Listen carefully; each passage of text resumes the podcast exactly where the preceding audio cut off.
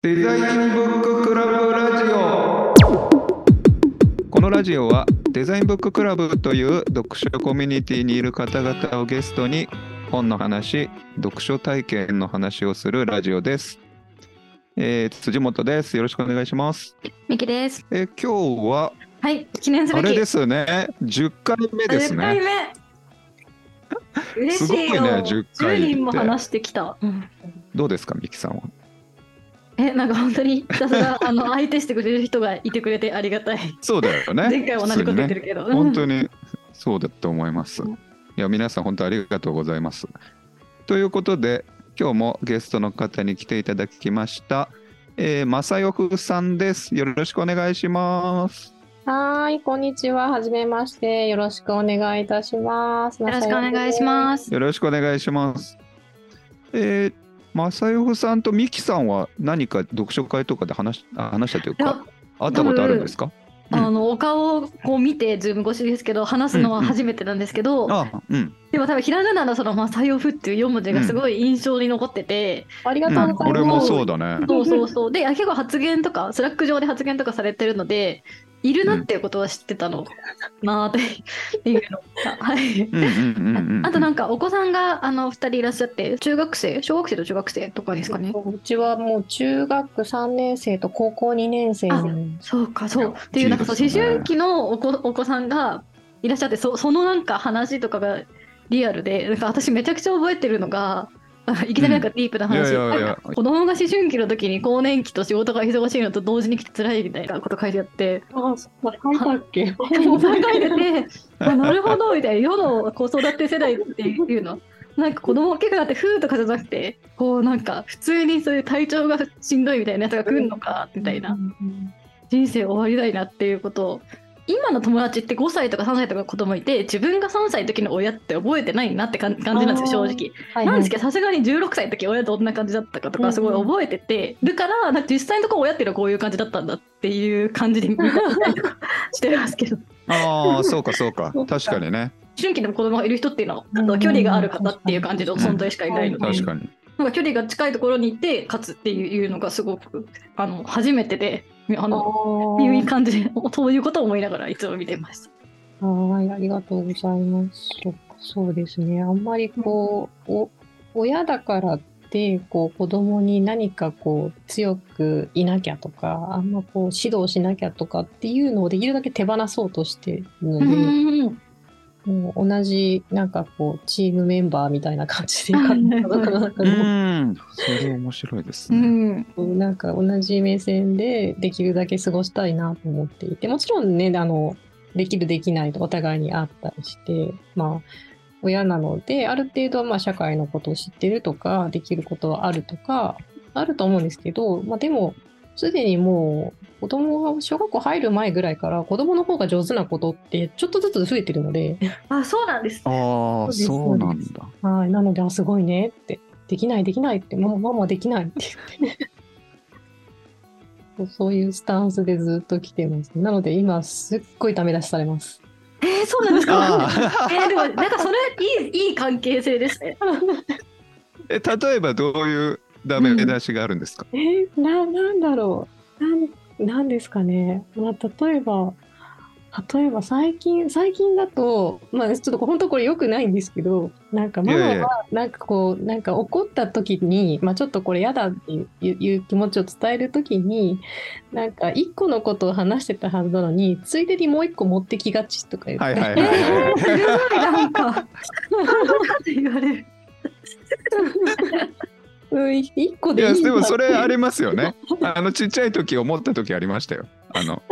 あの一個怒られた時にそうそあうそのあのさ2ヶ月前のやつもみたいな。そうそうそうそう ついで怒りでいろいろついでにそう怒そらうれそるうとそかうねそ。う。うん。 そういうそういうのをちゃんと冷静に指摘されるんだよ。あ確かにそうごかめんねっていう話確かにねをしたりしますね。へいや面白いです。正義さんはこのコミュニティはどどういう感じで知ったりあー参加したりしたんですかそうねもともとあの押田さんとあのな最初何だったかな結構長らくこうツイッターとかあとリアルでお茶したりとかもいろんなところにしてたりもしおて初めて押田さんとリアルでお茶したことある本人当え本当で すかはい みんなツイッターにナンパされ本当に本当てにたぶらかされてる来てるんですよなんかあそうだ最初が確かあの押田さんからのあのなんかリアルのオファーだったんですよねなんだっけななんか押田さんが前職当時にやってたイベントであのなんか喋ってくださいみたいなのの DM いただいたのがあってでそのへ前ーからなんか相互フォローはしてたと思うんですけど直接そんなに関わったこととかはなくってツイッター上でなんとなくうっすら名前見たことあるかなぐらいだったのがそこからちょっと急接近をするようになって。うーんなんか、確か、僕インサイトと共同でや、イベントで、なんか話してください、キャリアのこと話してくださいみたいな依頼をいただいて、で、そのなんか依頼文もすごい丁寧で、おじゃあぜひぜひっていう感じで、あそれで話したんです登壇されたんはでい、そうです、そうです、引き受けさせていただいあて、お話ししてっていうところから、なんか確かそうなる前も、いろんなイベントでちょっとずつニアミスしてたんですよね。うーんあそうなんですねじゃあ業界というかが近いんだそうですね。もともなんかとおそしゃのさんがいた会社と業界というか、まあ、あの、としあのじゃあそう星田さんが人材系だったのが関係あるかどうかわかんないですけど、なんかその、グラフィックとかビジュアル方面のデザインの仕事はしてないけど、結構マニアックなデザイン系のイベントとかに出ていて、押おしゃさんがはい、で、私も。ああそうかそうかへえそうなんだ そういうことですかね。そういうところでちょっとずつニアミスをしてって、どうもっていう感じで。 はい、あへえそでちょっと話したりすることがあってなんかのイベントででその後確かその登壇のご依頼をいただい本て格的に仕はい事をお願いしますみたいな感じそうでそうですねそうですねそんなことじゃあが本当普通にじゃあ知り知り合いだったからそのなはいんかツでイッなんかこういうのやるんだみたいなそうそうやるよっていうのが流れてきたんでおいいぞいいぞ参加するぞみたいな 軽いノリで入ってました、えなんー、確かにそうだね、うん結構そう結構初期の頃にこうこうなんか多分気づいて入ったんじゃないかな多と思分ってそうですよねうん多分聞いてると、そうですねだはっいて本当にさっきミキさんが言ってたみたいに多分初めてだよね、あの、うん初めておしゃさんとおしらさんともともと会ったことあってっていう人は本当ですか多分うんおーみんな多分おしらさんがツイートしてたのをどこかで発見してこっちから入ってもいいですかみたいなうんうん感じか、あの何かの本の読書会をしてますってうんうんいううん投稿を見て、この本え読書会行きたいなっていうので参加した人か多分割とどっちかが多い気がしました。なるほどなるほどそうですねまあなんかそのいろんなだからあれですねツイッターっていうのも一つのコミュニティじゃないですかこううん、確かに、うんうんうん広く捉えればだからツイッターの中でわやわやしてたのと、はいだからそのいろんなデザインの何かイベントとか、まあ、そういうそれも一つ一つコミュニティなんですけど多分そういうところでちょっとずつちょっとずつなんかこう、ね、あの興味関心が重なってたところがあって、気づいてなんか手繰り寄せたらこのコミュニティ入っちゃっなたるみたほいなどなそんな感じがしますね。 しかもその重なるところがあまあここ合うよねっていうなんかこうなんか想像がつくところっていうかあまさかこんなところでっていうところであの多分お会いすることが多かったんですかね。あそうそうですねそうですね、うんここんなんなんか他の人いないでしょみたいな。 ところ知ってる人いたと思ったら大田さん だったね。そうそうそうそう。すごいなんか ドラマとかだったら恋愛みたいになりそうだなけ いどない。早かった な。お互い子供がいるんで、育児トークとかはしてたかもしれないですなるね。ほど。。いやそれはそううですけどそれはそうですよね。確かに恋愛的な色気1ミリも感じたことないコミュニティで。そうだね確かに。そうそう、それきっかけで、うん確か、なんか、あの登壇もしたし、吉田さんがなんかやってた温度メディアでも、なんか取材していただいたりもしたんですよね。当時。あの、今、あ、そっか、ちょっと話が飛んじゃうんですけど、今のお仕事全然大丈夫。あじゃあ改めて自己紹介してもらい ましょうか。そうですね。確かにその確方がかあに。れかもね。そうそしうだまね。しょう、そうしましょう。うんはい。改めまして、今はあの株式会社リブセンスという会社で、この転職ドラフトの、まあ、ユーザー集客、コンテンツマーケだったり、SNS のマーケティングとかだったりをやってたりする、まさやふと申します。はいえーとよろしくお願いしますプライベートでは、えっ、と、17歳の息子と14歳の娘がいます。この子って女の子なんですね。はい、そうです、そうです。はい。で、えっ、と、今はあのシングル家庭なので3人暮らしをして、はい、3人仲良く過ごしています。よろしくお願いします。よろしくお願いします。その今あのえっとおしお仕事のことでちょっともうちょっと聞きたいんですけど、はいはいはいはいそのリブセンスのその転職ドラフトうんうん、のそのえ転職ドラフト自体のマーケティングってことですか？そうです違うね。違うああ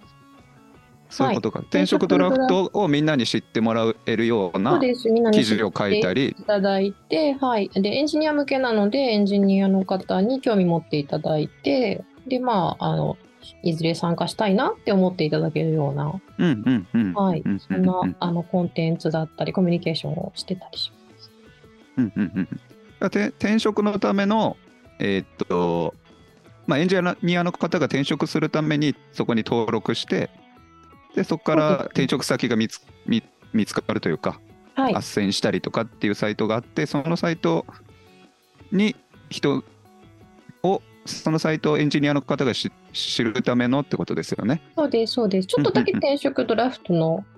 これ喋っていいかわかんないですけど、まあ、紹介しますと。はいはい、いや全然いいですよ。宣伝しててください。その方が多分わかると思うんで。はい そうですね。なんか、あの、転職ドラフトは、あの、毎月イベント型の、あの、転職マッチングサービスなっていて、で、あの、ですね、毎月、だいたいまあ、第3水曜日ぐらいから始まるっていう、なんかこう、そうターンがあるんですけども、そこで、えっと、企業が実際に会う前に年収を添えてメッセージを送ってくるっていう、なんかよくある、なんかその、たくさんスパムみたいに来るスカウトとはいはいはいちょっと一味違うようなあうのんメッセージを送ることができるっていうサービスなんですね。うん あドラ野球のドラフトみたいな。野球のドラフトみたい。年俸添えあそれでて、ドラフトチームにみってたいいうんな。だそうです、そうですはいはいそこから来てると思います。 はい、でサービス自体はそんな感じで、はい、あのリアルに年収が出てで、登録すると他のユーザーがどの企業からいくらで年収提示されたかっていうのも開示されてるんですね。あー。なので、例えば有名な企業さんとか、サイバーエージェントさんだったりとか、まあなんかその DNA さんとかが、どういうスキルセットのレジュメ、ある程度レジュメ公開してる方もいるんですけど、そういったレジュメの方に、あのどんな経験がある方に何万円で、あの、こういうメッセージ、指名って呼んでるんですけど、指名を送ってるかとか、今回は何人に送ったかとか、そういうのも全部見えるんですああ、そうなんだ。えそれがほええー、と中の人だけじゃ転職ドラフトの中の人だけじゃなくてユーザーも見えるってことですかそうです、そうです。ユーザーも見れるし、企業同士でも、あの、ある程度見えるっていう。へえあじゃあなんか価格すごいのね適正化みたいななそうなんでかす、そうです。その経済はい用語ありますよね、それが起きそうですよまね、さに、まさになんかその転職市場を透明化させて、適正なあの年収、市場価値っていうものをあの適正に持っていこうっていうような思想で動かしてほしいんですね。うんかなり公開、公開の情報を持ってます。はいここ多分話し始めると長すぎるので、この辺に。あなんかもともと人人事バタとか、えーじ人材周りとかそ、まあ、組織とかに興味があったんですか、うん そうですね、もともとで言うと、あの、うん私、あの、小学校の時からは、あの、ゲームが好きすぎて、ゲームの会社に行こうと思って、へえ絵が好きだったから、ゲームデザイナーになるんだって。はいはいはいはいだったんですね、うん、で、そうそうそう、小6からゲームデザイナーになるぞって言い続けて、でへえ、すごい。小6から。分かってるすごい追いかけ続け、確か小6でだいぶなんかおませな小う6ん女子だったんですね。うん、確かに。そうだね、夢はっきりしてる小6確かはにだいぶ混ぜてる。うんそう当時なぜか小6なのにゲーム業界就職特本っていう本を読み込んでてへえいや、すげえ面白い、それ。うん異世界転生もののキャラみたいじゃん。どううんどうしたらゲーム業界に入れるかみたいなの うんうんうんをすごい考えてでまあその田舎で4人兄弟だったのでそんなになんかその美大私立の美大行くようなお金はないだろうみたいな。だけどどうにか国公立でデザインを学んでであの入れないかっていうのをちょっとずつ中学校ぐらいから考え始めてて。でデザイナーにあのデザイン学んで実際に、うんで実際ゲーム業界に入ったんですねあ、。そうなんですねあ、。そうなんです。ね。そうなんです。そうなあの株式会社セガに新卒でデザインをして、ええうんうんうんえ、そこにセガのゲームデザイナーとして入社入社したんですか。あ、そうですそうです。おお。入社したんですけども、はいあの大学の在学中に妊娠してしまってお母さんになるっていうところでキャリアが始まったので、うんうんうん。ここでなんか結構そのまあもともと小6からそうやってキャリアを考えるのがなんとなく好きだった気配はあったんですけど、やっぱこの自分の人生だったりキャリ確アかに、だっ確かに。うたりん いうのをすごい考えながら悩みながら過ごしてまして。でまあ、なんやかんや10年近くセガにはいたんですけどやっぱりその思い描いてた自分の中での理想のかっこいいデザイナーには全然なれなかったのでうんうんうん。どうしてもずっと時短期間が長かったりだとか自分自身なんかこう前のめりで勉強したりスキルアップするっていうことまでになんか至らなかったんですね。うんうんっていうのもあっていろいろ本当に腐ってたんですけどそこからまあ ウェブ業界に はい変わってでデザイナーじゃなくて今度は企画系のうん。うんうんうん。コンテンツマーケ系の仕事とかに興味が出てそっち方向に行くっていう方向でちょっとそこからキャリアが変わったっていう感じでしたうね。んいやでもすごい今の面白いですね。そのゲーム業界に入ろうととしているっていうのはあ小6からゲーム業界に行こうと思って考えて動いていたっていうのは確かにゲーム業界にも興味あるけど確かに自分のキャリアっていうキャリアをどう作っていくかっていうものにも興味がうんあるっ。てことですよね。 そうですねなんかそれはすご今思えばくそうだなと思いますね。そういう風に考えることいまだにないですかそうだよ ね。今の、いや、すごい面白いです、それ。すごい確かに興味ありますよね、それって。 他の人から比べたら。まあデザイナーからちょっと別のことにジョブチェンジしようかなっていう時にふ自分の人生振り返ってあそういうの好きかもしれないって思ってそのそういう採用系に行ったんですか 全然そんなことないです。 たまたま振り返ったらそうだったってだけもしそうだったとしたらちょっともうなんか自己理解が深すぎるな多と思っ分多 て。分そう 振り返ったらそうですね本当に、あの全然自分で計画的にキャリアを作ってきた実感が一切なくて今ああ割とその行けたところだったりとかいあのやってみたところとかにちょっとずつ多分振り返りながらなんかいやあの時はこうだったんだなっていうやった後多分見つめ直してっていうことの方が多い気がしますね。うん。一回進んでみてその後じゃああの時はこうだったんだなって言ってじゃあ違うこっちも試してみようかみたいな割と本当なんかその情熱熱量ドリブンで走っちゃうところがすごいあるので、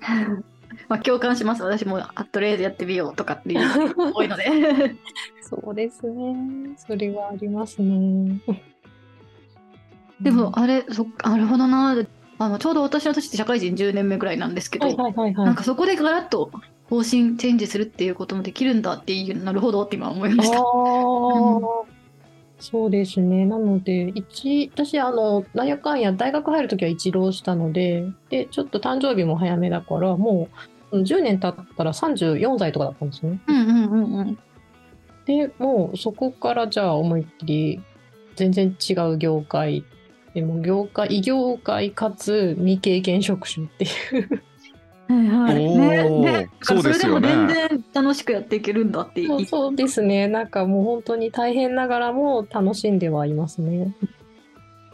めちゃめちゃ大変でしたけど、最初。あ、最初、やっぱそうですよそりねゃ。そうですよね。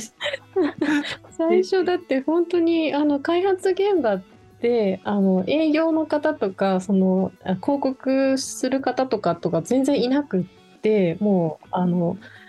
企画する人あのエンジニアリングプログラミングする人デザインする人音作る人って本当にもうガチのこう ゴリゴリの開発するだけの人ばっかなんですね、周りが。ああ、サービスだけがあった。そうそうそうそう、そうなんです。 どうどう売るかとか、どう知らせるかとかは全然ないんですよ、その現場には。うんうん。あそういうところから急にあの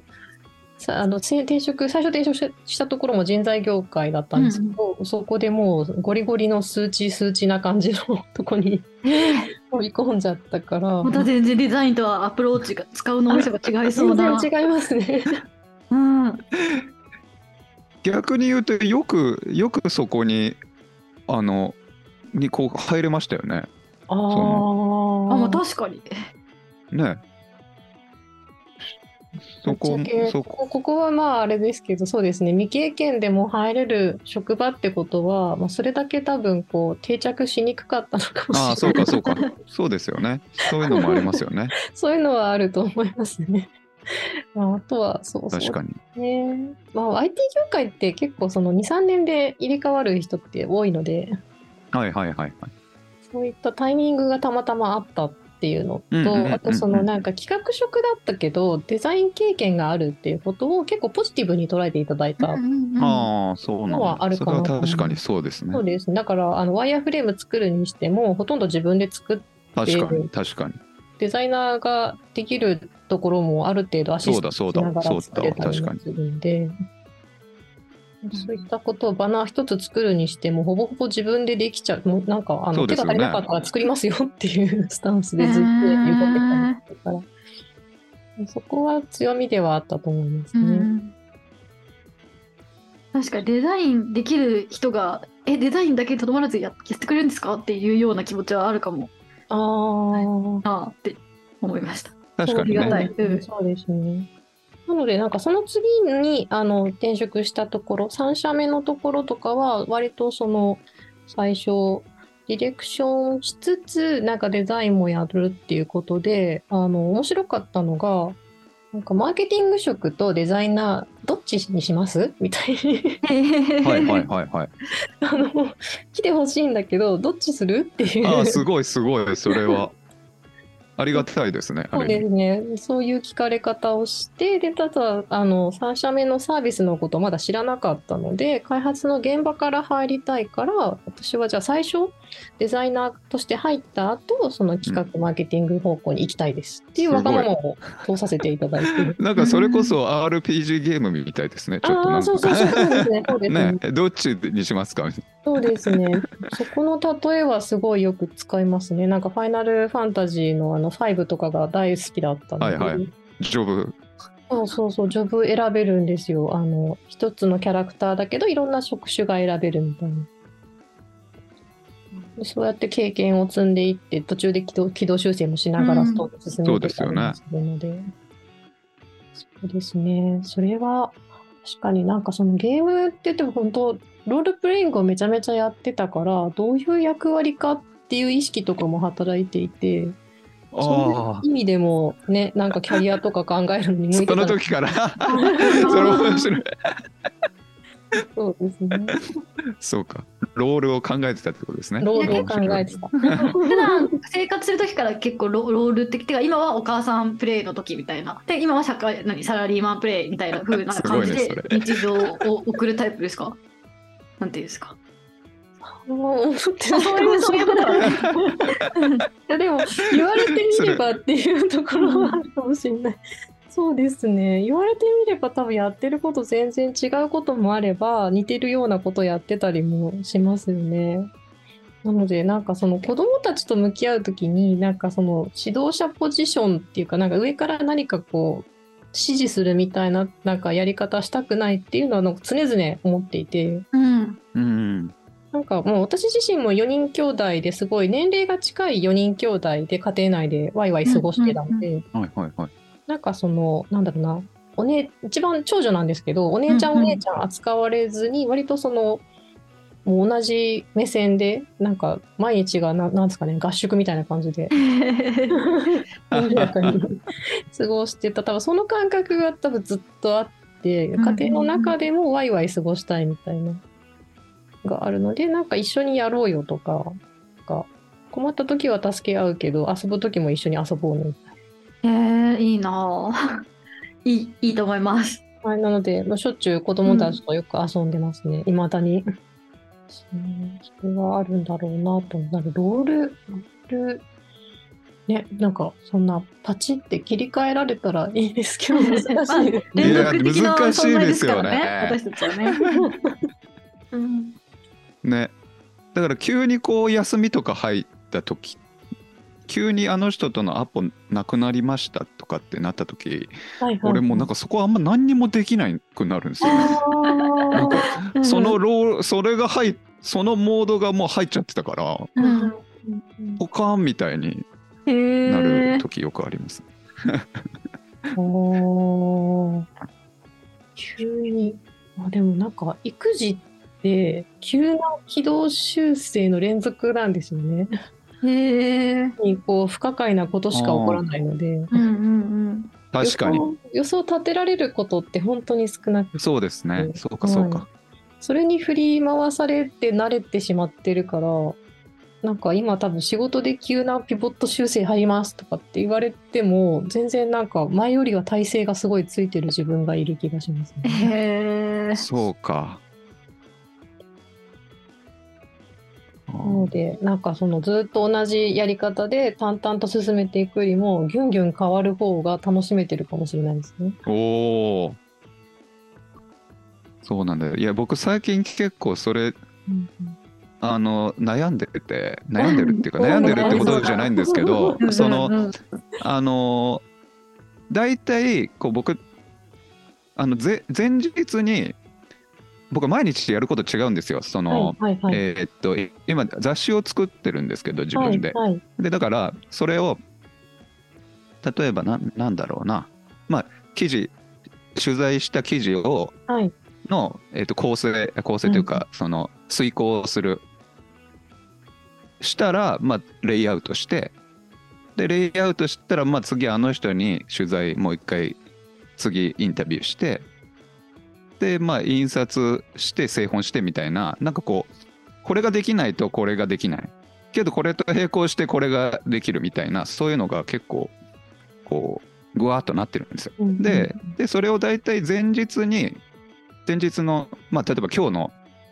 終わりに明日これやってこれやってこれやるみたいにやるんですよ。うんうんうんでそれも割と最近はゆとりを持ってあのできなかった時ショックだからうんうんちょっと あの多めにバッファーを取ってこう計画にするんだけどでもまあ朝例えばうち犬がいるんですけどはいはい犬がああのトイレをめちゃめちゃにしてたりすると、うんうんうんもうそれ一個であのいろいろなはいはい。何か、まあなんかすごいかめちゃめちゃ固めてるっていうわけでもないんだけど、ななんかそれによってこうなんかこう俺のモードがうまくいかなくなるんですよそれ、うんだからねもうそれもそれをねももっと柔軟にできたらいいのにって思いながら最 近でも雑誌過をごして作るのるでことがさ複雑だからさ一人でやってたらそりゃなんか、そうなんだよなんねだろうんモードをこうさ全部変えていかなくちゃいけないからさうねモードの問題とかじゃなういんだ だから出版社ってたくさん人がいて分担してんじゃないのってあそうか あーそうだねっていう部分もねありつつでも、確かえに、ー楽しそうだけどそういうつらなんかあタスクが直線的につそうなんですよながってるからっうんていうことで一個詰まるとあとが大変ってそうそう確かに確かに。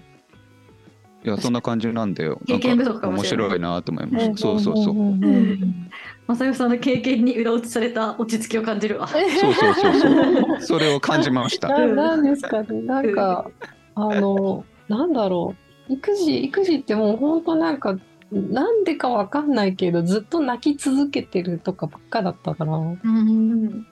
かあの不可解な絶叫のような夜泣きみたいな。 はいはいはいはいやばい。本当になんかこうどうしたらいいんだろうみたいななんかその水音を聞かせればいいとかなんかネットでググってでじゃあお風呂のシャワーの音を聞かせに行ったとしても、はいはいはいはい。すごい。そう全く効果ないとか これ聞かせ聞かせたらなんかすぐ寝ましたみたいなレビューがついてる CD かけてあったりね。全然意味ないとか で結局なんかなんやかんやしてでまあ多分たどり着いたのは多分こう自分で眠くなったっていう感覚を自覚してでそれで眠いから寝るっていうことが赤ちゃんは本当に下手だからあただ眠いだけっていうあそういうことばっかりーなんですよねでも。なんか眠くて泣いてるとか言いますよね。寝れないのに。そうなんですそういうことね、うんこう寝る寝るのができないんだ寝るのが下手なんです本当に。そういうことかそれははい、だから自分の体がなんとなくだるくなって重たくなってきてることが気持ち悪くて泣くんですよ。いやめちゃくちゃいやいやいやすでごいも泣けば泣なくそほれど治らないっていう。そうそうそうそうだ よね寝たら寝れるわけないよ寝ろねよってそ言っうてなんです。そうなんです。えーあでもそれはなんか一ついや解決ではないけど自分の納得にはなりますよねあ、確かにそうそうですね。そうです。だから結局ただまああのまだ人間始めたてで眠ることすらあの初心者すぎて泣いてるっていうだけなんだなっていうのがそれもでも2人目ぐらいでやっと気づいたんですよね。ねそうなんだ1人目はそんなことに気づく余裕すらなくてどうしようどうしようってなっちゃうんだよ ね。そうそういうことばっかでしたねなんかもう育児はな何が起きてるか分かんないけどパニックみたいなえしかも昼仕事としたりとかしてるんですよね、それで。そうそうですねそうですねああのの意味わからんですよ。会社反社それちょっとどうどうんうなってるんす かその生活今今はもうなんかほぼ大人みたいな今はねはい、過ごしてくれるんで楽ですけど当時は本当にあのえっ、と7ヶ月1人目が7ヶ月で2人目は1歳2ヶ月から保育園行ってたからもうほぼほぼ赤ちゃんの状態からでしたねなんか昼間働いて時短勤務で夕方帰ってきてはもう6時までにはお迎え行ってご飯食べてお風呂入って寝かしつけて寝て起きたら次の日みたいなのがおおーそんなそんなそんなでしたね当時は。そうかでも当時もその時短勤務みたいのがあったんですはねい、そうですね。時短はいただいてましたね。まあ、それはありましたね。うんまあ、時短になったからとて楽になるわけでも全然いなかやっそた。うだよなうんいや、大変すぎる。想像しただけで。うんうんで、なんかね、あの、育児は本当、こう、いくつか壁があるみたいなのあるじゃないですか。何歳の壁みたういんな。うあんうん。そんな知ら言なういですたってずっと壁だよって思ってました。いやそうだよなそんな何歳、なんかその何歳の時とかだけ大変なわけないじゃんみたいな。そうだからそれがちょっとずつちょっとずつなんか自分でできることが増えてでちょっとずつ別のなんかその悩み事がフィジカルからもっとなんか内面のメンタル的なこととかうんにうんうんうん移ってきて人間関係だったりということに移ってきてでようやくなんかこうなんですかねだんだんこう大人と悩み事が近しくなっていくんですね。うんうんうんうんうんうんってなっていくのがあ成長したなっていう感じがする。すごい面白い。そうか。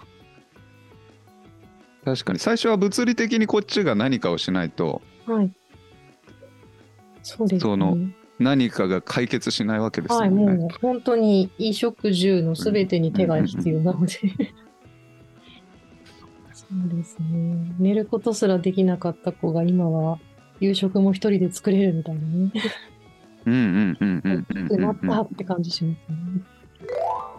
やなんかこれすごいあの難しい質問かもしれないんですけはど、いはいはいまあもしはいはいあれだったらでいいんですけど、ま、まはあい正福さん的にそのキャリアのうんうん、初期にはいはおい。子さんがうんうんできた場合、まあ女女性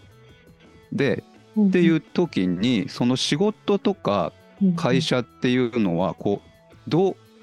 どうだったらいいんです、どうだったらいい過ごしやすいんですかねどうだったらしやすいでもやっぱり仕事はししないといけない世界じゃないですかのうんうんうんでもどうしようもないよなしやすいか。今もしその当時に戻るとしたら何だろう、んどうだったら過ごしやすいか。例えばそうか例えばやあの週その時は週5日だったんですかはい、週5日フルタイムで、ただ時短勤務で時短させていただいまてあ、例えば週3日になるとか、あのそれで当も時変わらはないな。うん休みの日の方が辛かったですね。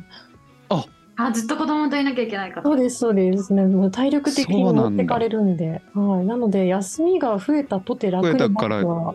限らないみたいな。なんでそうか当そうか時当時もそれなりにしんどかったんですけどなんか変えたいかっていうとあのしっかりした企業であの時短勤務で働かせていただいてたので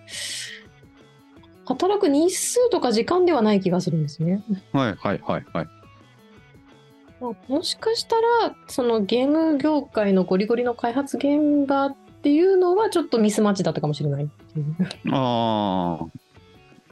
あ、あまりそそうかのそうかなんですかねあのキャリアが浅めで時短取ってるようなあのロールモデルが全くいなかったので、そうですよね。うん私もわからないしその受け入れる部署側もわからないうんうんうんうんんんどうしていいかわからない、確かに。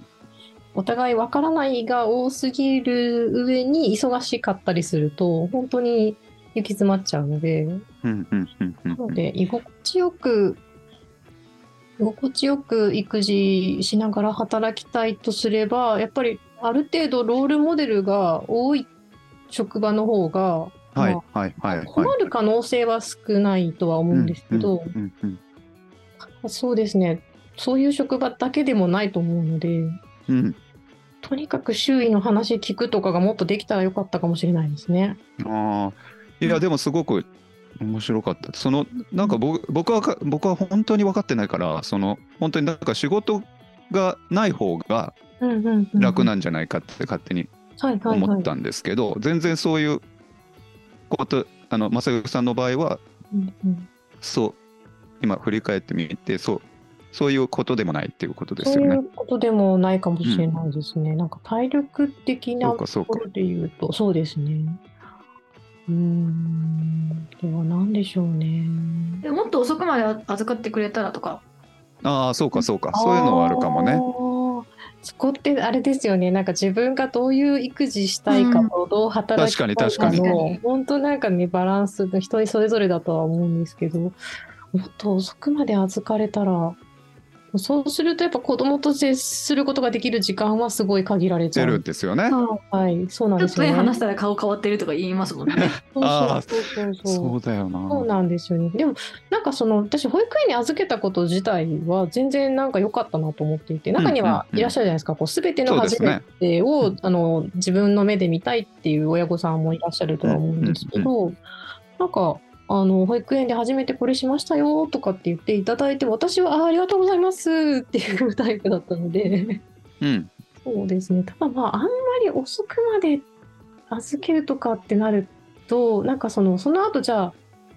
6時だったのが7時、8時とかまで預けていただいたとしても、帰ってからまた、そこからじゃあお風呂なのかとか、寝かしつけなのかとか、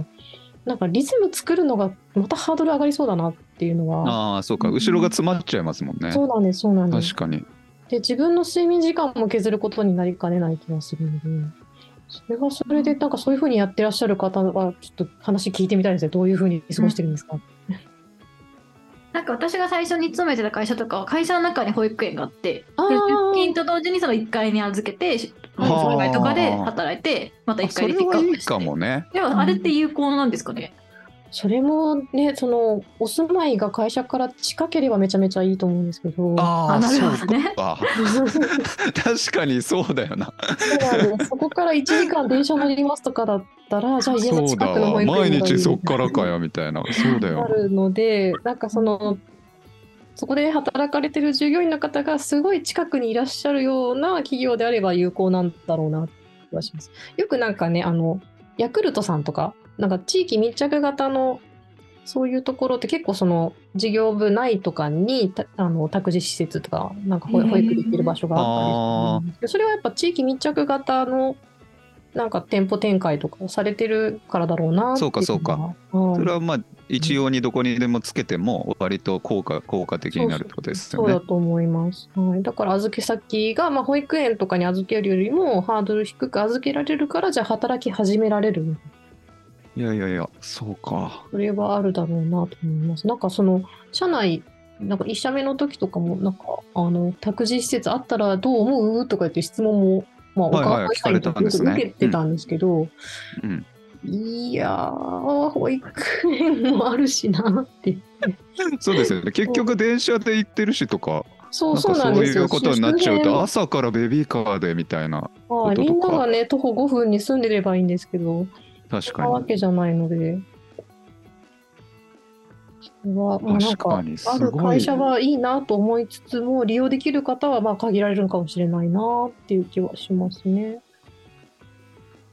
うん なんかベビーシッターはベビーシッターで不安とかね。なんか。ああですけど最近は。うん。ベビーシッターはなんか当時何回か選択肢として考えてたんですけど結局その金銭面がどうしてもネックで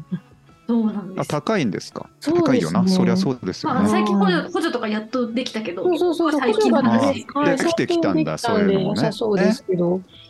なんか当時補助も、うん、あったけど補助使ったとてやっぱ回数が限られてるとかうんうんうんうんうん。なんかその補助が使えるところがある程度、まあ、選択肢が限られてるとかでそこまでもうだって17年前とかなんで うんそんなに選択肢は当時はなかったです今でこそ民間のサービスとかいろいろ増えてますけどはいはいはい。そうですねいや、すごい、あの、自分が分かってないってことがいやいやいや分かりました。 いや、すごく、いやなあかなのかでもそういうのもってし気軽に聞ける機会少ないですよね。そうですね。あ私からもじゃあもっとなんかもう一個質問で、はないんかはいその子供がいる人を子供がいる人としてつい聞いてしまうことに対してはいはい。別に人じゃないですか普通に。あなんかつい子供がいる人っていうことでなんか聞いてしまうことについてなんああかー、そうな勝ん手だに申し訳なさを感じているんですけれどもおなんか質問そうそうやって質問されたりとか子供があ子供がいる人としてコミュニケーションを取れることに対し対してどうどうですかでも結構若い時から子供がいてずっとなんかそういうこと多かったと思うあ、そういうことか。確かにね。あ全然私でうんなんかお役に立てるなら5分でも1時間でも何でも相談してくださいのスタンスなんですけど、えー、あそうなんですそうね。そうですね なんですけどどうでしょうねなんかその子供がいる人として扱うことに気遣ってるっていう状態自体がなんか聞いててちょっとあまだまだ女性で働いてる方っていうのが周囲に見つかりにくい社会なんだろうなっていう気はしててこれがもうもっともっと進んで子供いて働いてるのは当たり前だよってそ多う分5ですね年後10年確か後にもっとなってると思うんですよね。なってくると別にその何ですかね女性だろうと男性だろうとお子さんいる方にそういう質問をする時もあればしない時もあるっていうのがシーンは増えてくる気はしていて。そうか、そうか。そう私自身は別にどっちでもなんかその一社会人としての質問を受けることであっても子供とかあのなんですかね、まあ、教育でも何でもいいですけど 家庭のこと家事のことで質問を受けても別にそれはなんか私を彩るいろんな要素のうちの一つなのでそれであってもなくてもどっちでもっていう気はしますね。ただまあなんか完全にパキッとなんかそのお母さん側とその独身側とかでなんか完全な対応の差つけられちゃうとしたらちょっと悲しいですけどうんうんうんうんうん。別になんかそのうんお母母親であったりとかする要素は自分のうちの一つだなっていう気はしてるのであんまり気にしてないですね。かあの逆に言うとそのお母さんじゃなく働いたことがないので分かんない。あそっか逆 になるほど。確かに。そうですね独身で社会人やったことないんですよ。なるほど。確かに。そうか。私なんかうち親がもう専業主婦だからなんかあそうなんですねで私の周りは結構バリキャリっていうか本当三30過ぎて子供を産むことが多いから、うんうんなんか確かその正義さんケースがのなんか私のサンプルがめちゃくちゃ少ないということになりましなるた。あなんかやっぱりその若くして働いてるけどお母さんになったってレアみたいなのでなんかそうなんですよそう。そう見ず知らずの方から急にそう いうなんか深刻な相談 DM が飛んできたりします。やっぱそうなんだ。 すごい。あの育休についてどう思いますかみたいなのが、うんなんか男子大学生とかから来て早いな 男子大学生、そうそうなんですそうなんですそうだから確かにちょっとなんか研すごい究者その人。特別な方みたいに思ってしまう。いなやんかいやいやそんなそんなわけないじゃないですかなんかそ の、うん全然別に20代前半でお子さん産んででもっと働いてる人っていてもいいはずなのに少ないっていうのは悲しいですねなんか。うんもっともっとなんかその22歳3歳4歳とかで大学出たよってまあじゃあ子供も産むよ働くよっていうのがなんか同時にスタートしにくいとしたらなんかもったいない気がしててまあ、実際産みたいけど、そのキャリアのことを考えて産まない。そうだよみたねいな人めちゃくちゃいると思いますそういう人が多分多いよねですよねですよねそうそう、うんで私もこういうキャリアをたどる前はなんとなくぼんやりとこう、うんなんかじゃあ5年ぐらい働いてそしたら20代のもう後半になるからでその頃結婚してその後23年で子供できてと かはいはい大体みんなそうそういうなのんと女な子くね会で話しますそようね。そうそうそうなそう何歳で何人欲しいからみたいな。そうそうそうそうそうってたんですけど多分なんかその王道ルートをたどれなかったがゆえに多分そうじゃないパターンもすごい目目になる気になるようにはなりましたうね。ん話してるとなんかあ私の知り合いにもなんか新卒1年目でお母さんになった人がいてとかっていう話を聞いたりもするのでたまにですけど。そうですね。なので、なんかそのマイノリティであるみたいな属性を手に入れられたのは、まあ、面白い視点だろうなと思いますね。希望の労働。いやいや、本当にへっぽこ、へっぽこなんで、あれ。 いやいや。もう、本当に本当に、毎毎日失敗しかしてないぐらいですね。まあでもなんかそのいろいろ失敗を経験できたっていうことも本当に、ね、あの、糧であり学びでもあるので、そういうことができてる経のが験者ですよね。ね、そうですね、本当にありがたいですね。じゃあ本の方行きますか。ミキさんどうですか。今度話しますかそろそろ。本の話、そうです。はい、えー、何から何から。子供の頃はどうどうでしたか。ちっちゃい時本読んでたとか。そうですね、あのー子供の頃、小学校の時とかは、あのーめちゃめちゃ外で遊ぶの好きだったんですよ。おお。ゲーム好きだったけど、外で遊ぶのも好き。は いその前ってことですよね。い多や分。ゲームも好きだし、外でも 遊ぶ。おえお。ーそうですね。なのでもともとなんかその幼稚園ぐらいとかは本当に野生児のように外でばっかり遊んでいうんて、うんうんうんで小学校3年生ぐらいで初めてあのもう世代があれなんであれですけどあのスーパーファミコンを買ってもらえたんですね初めてのゲーム、はいはいはいはい。うんカセットさせやつですよね。そうですカセットガシャンってさすや灰色のうんでそこからゲームをどっぷりやるんですけどやっぱめちゃめちゃその運動大好きキャラのままでもいたのでえたーカだバレッジがゲ広い。ーム そうですねでまあゲームもやりつつ運動もしつつだけど学校にはゲームないじゃないですかうん。はい。で雨だと運動できないじゃないですか休み時う間、ん。はい。そういう時は図書館、図書室にすごいこもって本を好きだったんですよ。へえ。はい。何キャラぐらいいますねえー不思議ですね。それは。なかなかそれいなそうな。タイプじゃないですか。本当ですか、うんはい。なんか、なのへで、 え図書室でじゃあ読んでたんですね。で、そうですね、図書室結構、あんまもう覚えてないぐらいですけど、なんかその、児童書向けのなんかシャーロック・ホームズだったりとか、んうんなんかちょちょっとその児童向け版みたいなのを片っ端から読んでたりとか、なんか何ですかね。へあとなんだろうな、もうあんまり覚えてないんですけど、中学校とかになってくると、ちょっと色気づいて、なぜかこう、折原美都さんとか、なんかそういう、え。へえ。知らないなあ、本当ですか、なんかめちゃめちゃキラキラした、あのめっちゃ体育少女なのに、キラキラした世界観の本とかを読む、こっそり読むみたいな。ええそう松正義さんはその図書館に行くっていうきっかけみたいのあったんですかね、ちっちゃい時って。そのまあでも家で結構その絵本とか児童書とかには触れられる環境ではあったので、そうですね。親が家でも結構行ってい行く機会があったんです。そうですね。なんか図書館とかは割と母が連れてってくれてたのかななんか定期的に行ってましたねうーん。で絵本もたくさん家にもあるようなとこで育ってたのでで自然と本は読んでた気がしました、そうか、そうか。はいでまあ本当そのなんだろう体育会系少女だけどなんかこう恋愛キラキラ小説みたいな、まあ、そうそういうと失礼かもしれないけど上原水戸さんはいはいゾーンとかにハマってうんうんいうんうん。てでまあそういうなんか空想だったりなんか割とファンタジー寄りな世界観だったりするんですね。うんうんうんそういうのも好きだし、なんかその、シャーロック・ホームズ系とかの児童書で、なんか推理系とかも好きになってたし、みたいなので、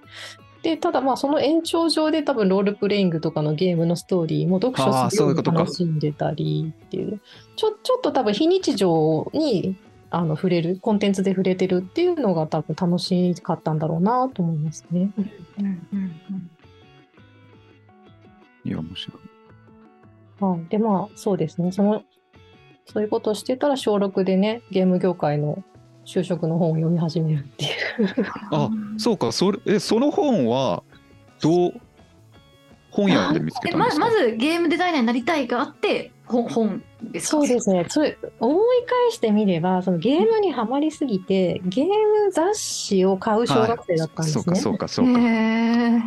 なんか攻略情報とかを隅々まで読むみたいな、うん、うん、うん。であの小学生だけどちょっとはがき職人もしてたんですよね 確かえすごいな、焦ってま正すね義さん。確かなんか多分出してた気がするんですようんうネんタ系の投稿とかを、はい、はい、はい。でしそういしうかものネをタ系の投稿してたんですかネタ系う何してたのかもあんま覚えてないですけど、まあ、イラストとかも描いてたと思うんですよー。んうんうん絵を描くのが好きで、はういん、はいうん、うん。なんかだからもう本当多方面にいろんな興味が発散しまくってるんですけど、うんこう中学校になるとあの女子バスケ部をしてで、うんあの地方だったのでなんかその夏だけいろんな運動部からこうでなんか即席の陸上部が作られたんですね大会向はけい。へえでそこではあの走り高跳びの選手をしてへえ三人ぐらいいるんすか運動運動能力も高かった んだすごっめちゃめちゃそう一応県大会とか 行って、え面白い、それ。はい、たんですけどだけどあの家帰るとめっちゃゲームやってイやラっスてトんをだ描いてはいでね地方のちっちゃいコミケみたいなのにあの出店しちゃうぐらい、えー、すごい、どういうこと危。すぎる寝てる そういう中学生でしたねなんかもう多方面にいろんなことが好きだったのでだから、何系みたいのが、もう、あの。崩壊してますよね。なんか文化部、文化部であなもんありかそ。の陰キャと陽キャを両方やって体る育みたい会な、系でもあり追オっかけタクた体育会的系でもありうんみたいな。そうそうかもしれないです ね。いやでも多分多分根が陰キャなんですよきっと。根が陰キャだけどどうにかしようとして走り回ってるんですねきっと。そっちも楽しかったってことですよそうね。でそすれも楽しめちゃったって面白いう。はい。うんいや楽しめちゃった感面白すごいじがします、ね。へーそそうんなか。中学生で、そうですね。なので、多分自然な流れで本も読んでたし、読んでたんですね本も読むし、雑誌も読むし、みたいな感じで、雑食な感じがあった気がしますね。うんただ、あんまりどっぷりとこの方が好きだみたいな作家さんにはまれたことがあんまなかったので、うんうんうんここはハマれる方が羨ましいなって今では思ってますね。そのまま大人になるまでって言っても思う覚えてる読書体験とか、この本は覚面え白かったてるなと読か。書体験なんかそのゲームにはまった後、うんでまあそこからじゃあデザイナーになろうとして自分で絵をはい描き始めるんですよね、うんうんうんそうするとなんかだんだん読書から離れちゃったんですよ、うんうんうんもう自分で描く方に熱中しちゃって、はいはいはいはい。でしばらく離れてしまってて受験だなんだもあったのでそうかそうか。そうですねでそこからちょっとあんまり読めてないことが実はちょっとコンプレックスもあるんですけど、うんうーんなんだろうな、なんかその、最初に転職した時とかに、どっかあったかな。ちょっとさっきお話ししようと思って持ってきたんですけど、皆さん、ありがとうございます。す。すごい。はい、なんか、あの、もうほんとビジネス書なんですけど、コンテンツマーケティングのなんか極意みたいな本があって、へーへえ。ピンクアイがパブリッ二シ十ャーは。七の。はい、そうです。なんか編集者のように考えようみたいな。うん うんなんかこういう本になぜか触れたことがきっかけで、うんあのこれからは広告じゃなくてコンテンツマーケターみたいに思い込んじゃって、めっうん。おお。 バッチリ影響を受けてるんだちよ、ゃそこでね、影響を受けてましたね。なんかあコンテンツ作りたいみたいになって、で結構その辺もあった今って転職意欲が高まって、うんなんか IT に取りあ組んあ、でそうたなん感でじすがね。はいしましたね。なんなんか節目節目で多分なんか読んでるんだろうなと思いますね。うーん。ゲーム業界の就職の本もそうですけど。そうですよね。それは小六で、そうそうそうそうそうそうですね。それはだいぶこうあの人生に関わってる本ですよね。だいぶ。そうそうですねそうですね。それはあるんだろうなと思います。ただまあその社会人になってからはあの、うんまあこれは多分読んだのはその最初の転職だから30過ぎてからとかですけど。やっぱその子供ができてからあの、うん読書をすることになんかすごい好きだったんですけど本読むのも好きだったんですけど、うんうん読書するのになんかこう謎の罪悪感を抱くようになっちゃったんですよ。へーおなんか目の前の子供のことじゃなくてなんかその本に向き合うなんてお母さんとしてダメなんじゃないかみたいなえなんかな謎のその足かせを自分ではめてしまっうんうんうんててそこからちょっとずつこうなんか読書できないことが続いてたんですよね。えうんうんうんうん。活字が入ってこないみたいなへ。ーうんうんうんうん読むとしてもその子供の本みたいな。あそうそう子どもの育児系のコンテンツに触れる、まあ、本もそうですけど、それこそあの玉ひよだったりとか、なんかその育児に関係することだったら全然スルスル読めるんですけど、うんうんうんうん。そうじゃないところに触れるのが怖くなっちゃうというかへえ。その多分そのモードに入っちゃったところがそれこそ、ねうんうんうんうんそういうジョブにしばらく使っちゃったんですね。はいはいはいあーなるほどそれがあったので、うんだからなんかその今あのちょいちょいその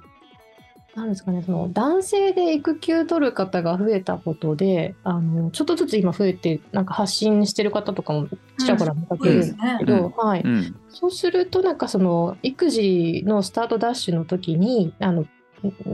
はい仕事のための勉強ができない辛さみたいなことをブログとかで書いてる方がちょっとずついるんですけど、はい、そこってめちゃめちゃ気持ちわかるなというかは最初ほんとなんかインプットできなくなるんですよこう吸い込まないスポンジみたいなもうなんかもうビタビタのあ。何かうんうんうんもうすでに吸い込んじゃってるみたいな状態になってるので、どっぷり育児っていうおつゆにはまってしまうから もうそれ以上ひたひたしても入って気きまがし。したても下手しても入っていかないんですね後からは。それはなんかどこかで変わっか徐々に変わったみたいのもあるんですか。そあのあでもどうでしょうねやっぱその今も割とそう。今もちょっと根強くはあるんですけうど、んまあ、ななんやかんやその、まあこのコミュニティに入ったのもそうですけど、うんなんとかして読もうとしていて。ほうんううんそうなんとかしてなんかその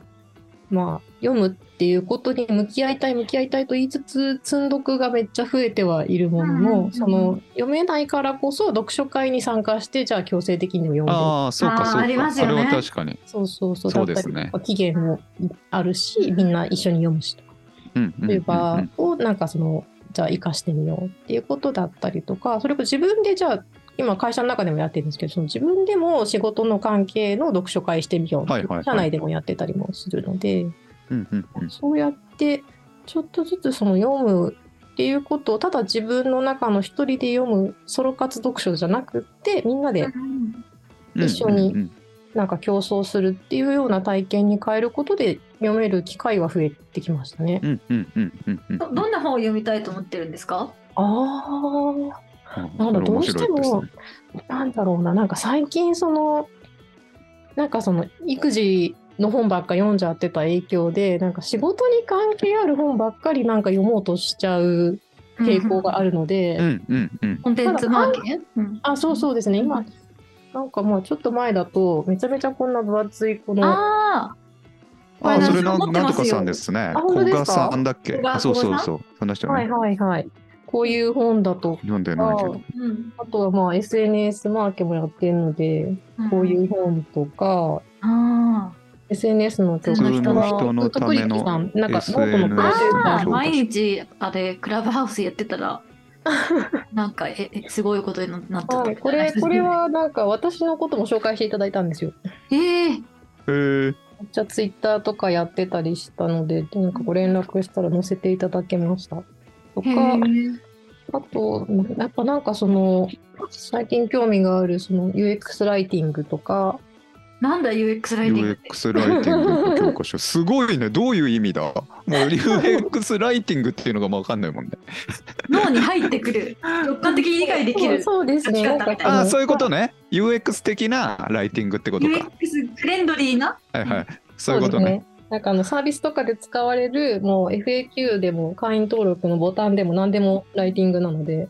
ああなるそういほうどこねとかはい、体験請求をする中で使うライティング全般ですね。うんあそれいいな俺もそれ買おうかなあ、本当ですかこでれ俺またホームページとか作るときにそれ思うときあるんですよね、ああ。これなんか UX ライティング系は何冊か読んだんですけど、これやっぱ教科書は推し推しですね。あそれよへーいやそれちょっと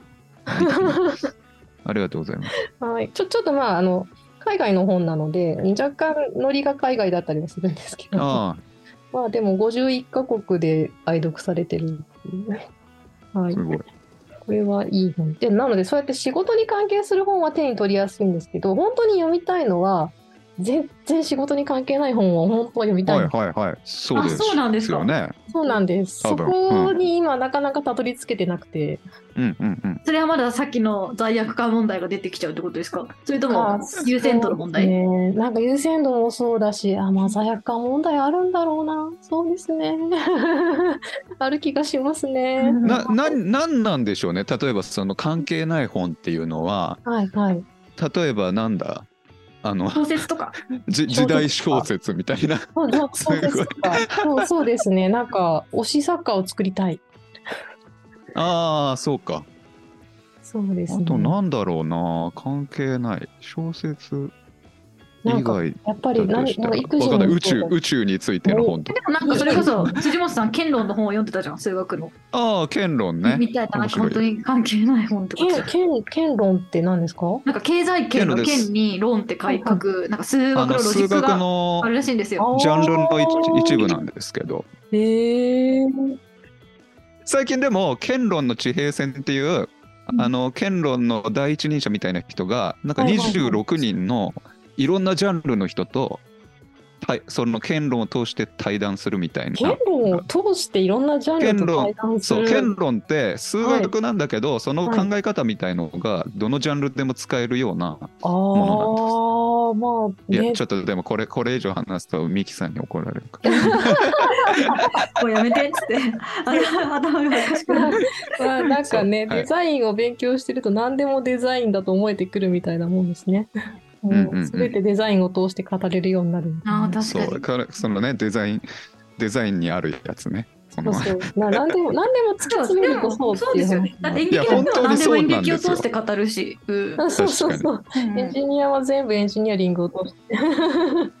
語るので。なんか一個軸があるのが強いですよねそうそう、そうだと思いますね。それは。で、なんか、思いっきりただ脱線したいんですよね。な るなんほかど関係ない本ってでもなんかうん、関係ないって面白いですよねなんか、そうそうですね。今ですそう関係ない本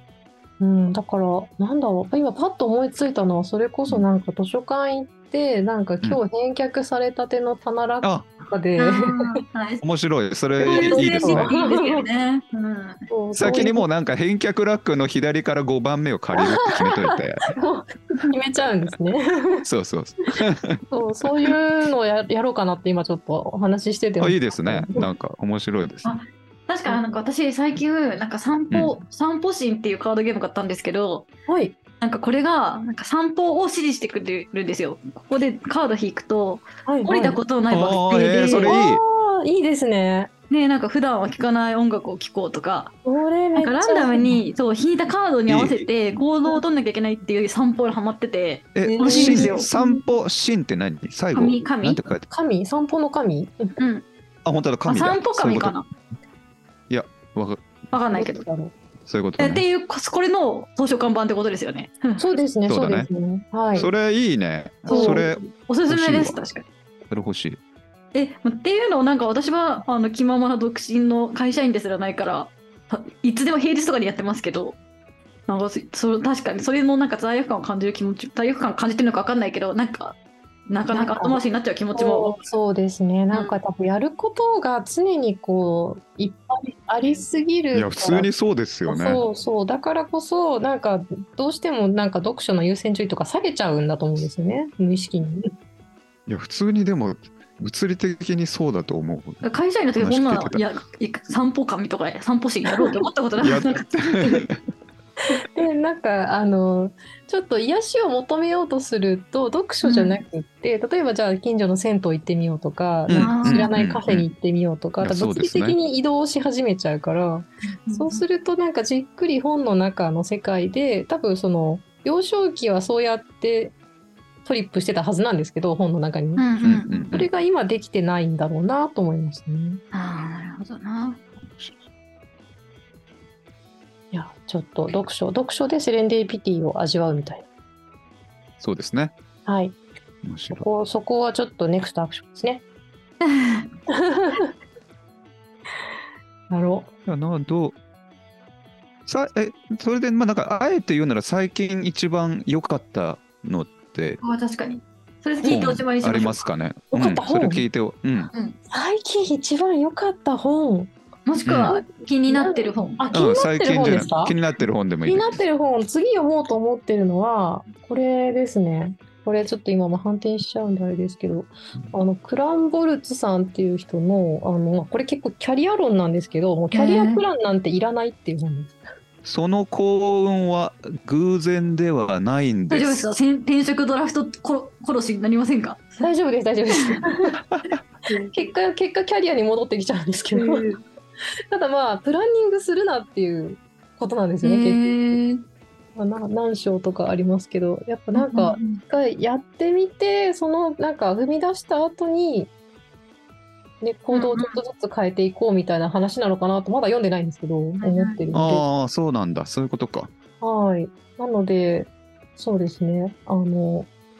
計画的に動くよりもなんか自分が楽しい方向っていうのを自分を知ることで見つけるのかなとまだ読んでないなりにちょっとうん、うん行動してうますそんなメッセージがな気がする。そう自そん分ながそ好んきなな気がし本をます選んでいいんだよっていう。そうそうそうそうそうなんですよ。まあもうねなんか成功できるキャリアプランなんてないんだみたいな。 一周回って結局キャリアの本会っていう感じですけ どそうですね。だから、まあ、え、きっとだから好き、好きなんでしょうね。キャリ、キャリアについて。ああそうですね多分人生のすごろくずっと振りたいんでしょうね。 うん。いい子、いい言葉ですね。人生の こと。ずっと振りたいんでしょうね。今今適当に思いついて言いました。うんいい言葉ですね。そうですね。すごろく振って遊びたいんですね。 うん。ではいまだまだ。確かにそれあの面白そうですもなんねか、すごろくでどんな芽が出たとしても楽しいっていう感覚があるっていう、いうのいいですね。私まだもうちょっとなんかちょっと硬いっていうか、ちゃんとしない、ちゃんとした道を行かなきゃとか、どうやったら自分のケアに箔がつくかとか考えがち。うんうんうん。どどんな目が出ても楽しめる自信ないと思いました。ああ、あどんどんなもう目もなんかいろんな目があったからこそ多分どんな目が出ても、それを楽しんでこれたからっていう感じがめっちゃしました。楽しもうよってういんう気がしますね。最近あの時々ちょっとお話ししてるのがあのこの先はいずれコンピューターおばあちゃんになりたいと思ってて。いあなんかええ歌歌ですよね。あれや、なんかそう、昔あった歌ありますね。コンピューターおばあちゃんあっそていれうじゃ歌ないが。あったんですけど、まあうんなんか要は70歳とかになっても何かしらパソコン触って楽しそうに仕事してるようなおばあちゃんになりたいなと思ってて、あーわかります。うん生き生きしたライブリーなおばあちゃなん。 んかワクワクしてるそうそうそうそうそうそう。そういう状態でいるためにもちょっとまあ健康でもいなきゃだしでうんずっと IT のなんかに触れて勉強し続けたいなって思って、確かに。うんありがとうございましあたりが。とうございはます。ーいこちらこそありがとうございます面白かったです。本当 に。たよかったですいや、本当面白かった。あ